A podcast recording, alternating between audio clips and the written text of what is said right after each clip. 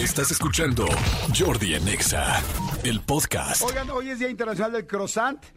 Qué delicia los croissants, cuernitos, ¿cómo más les llaman? Sí, ¿no? Croissants o cuernitos. Este, son deliciosos. Es el 30 de enero el día que se celebra el Día Internacional del Croissant. La idea de celebrar esta fecha es dar a conocer una pieza de bollería. Qué bonita la palabra bollería, ¿no? Guárdame, guárdame este bollito, por favor, para el rato que llegue. Guárdamelo, por favor. Y si puedes, igual de calientito que como está ahorita. Qué delicioso es el pan, maldito pan, porque es tan rico y este, porque es de las cosas que evidentemente pues más nos este no nos ayuda con el peso, con la figura, pero qué delicioso es el pan.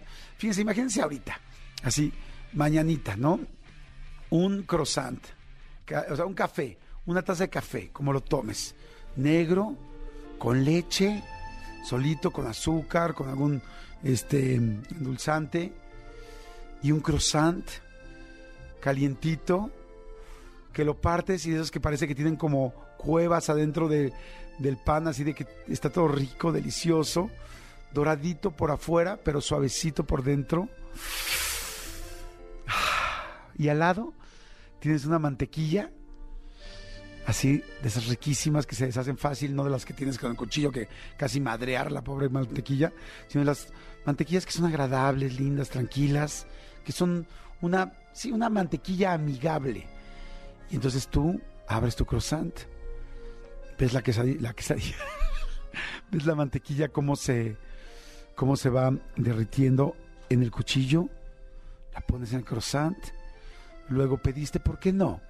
Una mermelada de fresa, o quizá tú eres más gourmet y la pediste de higo, o la pediste de mandarina, o de zarzamora, y entonces la pones a tu cuernito, la pones a tu croissant, y entonces tomas un poco de café, levantas tu taza, pero antes de tomar café, muerdes tu croissant y luego una taza de café. ¡Ay, feliz día del croissant! ¡Ay, qué rico! Qué, terrible. Discúlpenme si fue duro para todos los que están, los que estamos, ¿eh? porque yo también estoy haciendo ayuno, intermitente y literal estoy babeando. Estoy, estoy, bueno, mucha gente dirá, güey, pero desde hace 30 años. Estoy salivando de lo rico que se me antojó el croissant. Qué deliciosos son los croissants. ¿De dónde se dan los mejores croissants? De Francia, debe haber muy buenos en Francia, pero yo aquí en México conocí unos que son fantásticos. Para mí son los mejores. Eh, es una panadería que se llama Plinio y está en este, ¿sí es Plinio? Sí. Este está, ah, es que, que, que dice que se las conoce bien. Este está Plinio, está en, el Bajío, está en Porcelaya, está en San Miguel de Allende, está, ¿sí es Plinio? o me estoy confundiendo con la calle. Panio, Panio, discúlpenme. Me estaba confundiendo con la calle de aquí de Polanco, Plinio. Panio. Uf, en Panio, y vaya que no es comercial, ¿eh? Pero, y yo soy un catador de pan, perro, perro, perro. En Panio hay unos croissants con este almendra por dentro, pero es como una pastita de almendra y arriba evidentemente tienen almendra este pues fileteada, le llaman fileteada. Y entonces está ah, ah, felicidad de croissant. Qué rico. Panio, búsquenlos, están muy buenos. Si viven por ahí, si viven por la zona del Bajío, ya deberían de poner un paño en México, en el DF, en la Ciudad de México, fíjate.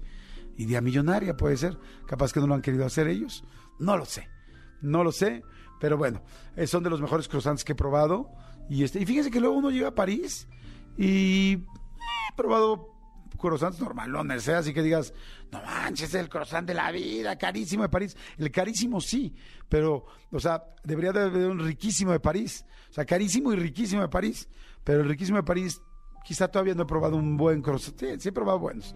Pero así que digas que se me hace la boca, ese, el de Panio. Pero ni yo diciendo Plinio.